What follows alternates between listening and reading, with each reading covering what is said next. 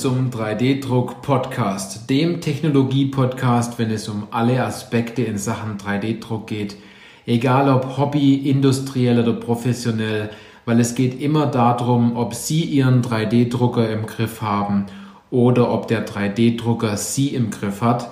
Ich bin Johannes Lutz und ich freue mich auf diese Podcast-Folge, weil heute wird es richtig düster. Obwohl ich jetzt gerade bei mir im Homeoffice sitze und es ist ein schöner, unglaublich schöner Herbsttag. Die Sonne scheint gerade rein. Es liegen einige Blätter äh, im Rasen. Es ist alles bunt. Ein paar Blätter sind noch an den Bäumen.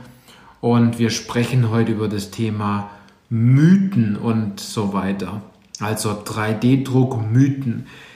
Ja, wie in jeder anderen Branche auch gibt es immer ein paar Mythen. Ja, da denke ich mir immer, es ist immer düster und äh, derjenige, der sich an so einen Mythos ranwagt, der muss, der muss große Leistung vollbringen, um den Mythos zu knacken. Nee, so ist es nicht. Also, nochmal zurück, in jeder Branche gibt es natürlich bestimmte Mythen, die jeder glaubt, die immer im Umlauf sind und die in unseren Köpfen ja ganz schwer drin sitzen und äh, wir haben doch so bestimmte Glaubenssätze über das Thema 3D-Druck, die uns irgendjemand mal eingepflanzt haben, die wir ganz schwer wieder wegbekommen. Drei dieser Mythen habe ich mal mitgebracht. Es gibt noch viel, viel mehr. Also es gibt reichlich Stoff, um Podcast-Folgen zu machen zum Thema Mythen. Das ist jetzt einer der ersten Folgen. Wir möchten mal ein bisschen genauer hinschauen. Besonders dann bekommt man so Mythen wirklich ja, heraus, wenn man mit Leuten spricht, die auch nur das nachquatschen, was alle anderen sagen. Und die meinen, sie hätten das Thema 3D-Druck oder die Weisheit 3D-Druck mit Löffeln gefressen. Es ist aber nicht so. Ein Mythos ist zum Beispiel, Kunststoff ist in rauen Umgebungen viel zu schwach. Ja, also das Thema 3D-Druck ist ja gestartet mit dem Thema Kunststoff und es ist so gewesen ähm, vor einigen Jahren. 3D-Druck ist ja mittlerweile schon über 30, ja, 30 Jahre alt. Ne? Vor 30 Jahren ist der erste 3D-Drucker auf den ja, erfunden worden oder auf den Markt gebracht worden, patentiert worden und man ist dann immer davon ausgegangen, in einem rau, in einer rauen Umgebung, wenn Kräfte einwirken, wenn etwas vielleicht sehr heiß wird oder wenn beschossen wird, ne, was das Thema Schlagfestigkeit angeht, dann ist 3D, sind 3D gedruckte Teile aus Kunststoff viel zu schwach. Und diesen Mythos, den brechen wir jetzt, denn es gibt mittlerweile unglaublich tolle Materialien auf dem Markt und es hat folgenden Hintergrund, denn die Dinge, die sich nahezu, ich möchte schon fast sagen, täglich weiterentwickeln in Sachen 3D-Druck ist die Baugröße, die Geschwindigkeit, die Bedienung der Drucker und die Materialien. Und das ist vielleicht früher so gewesen, dass viele Hersteller gesagt haben, man kann nur ABS oder PLA drucken, denn was anderes ist nicht möglich.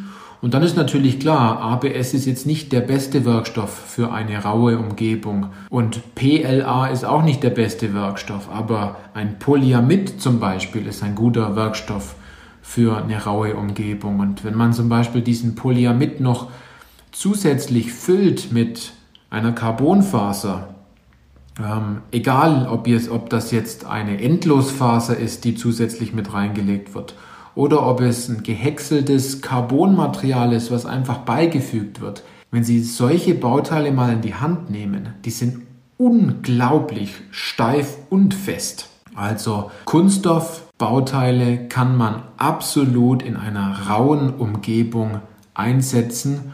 Es gibt ganz tolle Videos online, wie unglaublich diese PA-Carbonmaterialien oder PA mit Glasfaser gefüllten Materialien wie steif und fest die sind.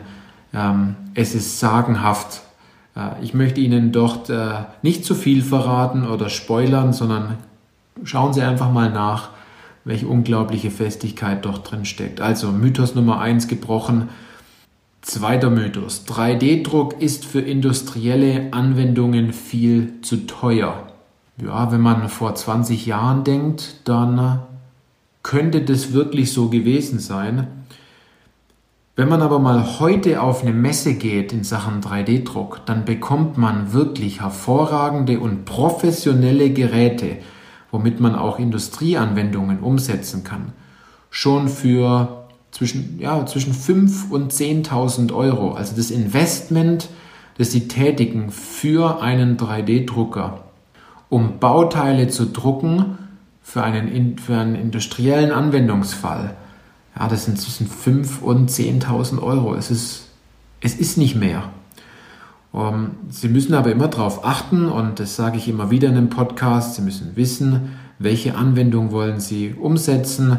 Äh, ist es Metall, ist es Kunststoff oder sind es vielleicht andere Materialien wie Keramik? Also auch dieser Mythos, den kann man brechen. 3D-Druck ist für industrielle Anwendungen viel zu teuer. Nein, das stimmt nicht. Man kann mittlerweile für industrielle Anwendungen schon ab 5.000 bis 10.000 Euro ein gutes Gerät kaufen. Und hier noch ein, zwei Hinweise.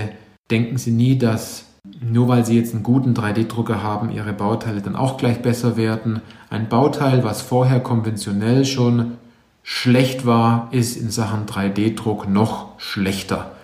ich wollte jetzt das Wort mit S nicht sagen, aber so ist es und denken Sie immer daran, eine gute 3D-Drucklösung besteht immer aus drei Dingen. Eine gute Software, die mit der Hardware zusammenspielt und ein gutes Material, was sie in der Software und mit der Hardware gut verarbeiten lässt.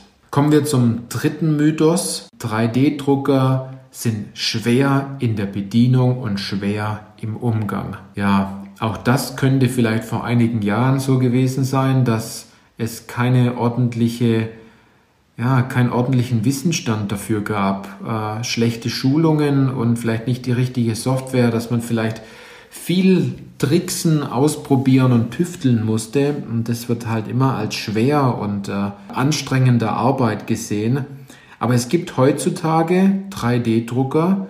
Dort können Sie den Weg gehen, dass Sie ein Bauteil, das Sie konstruiert haben, in die Software laden. Sie müssen dort nicht mehr wie fünf Klicks machen und der 3D-Drucker beginnt schon, das Teil zu drucken. Also natürlich müssen Sie immer den, den Weg oder den Prozess kennen, aber Sie müssen da jetzt keine Raketentechnik mehr, mehr unternehmen, sondern das sind Klicks und Tricks, Schritte, die absolut jeder sogar im Umfeld eines Büros durchführen kann.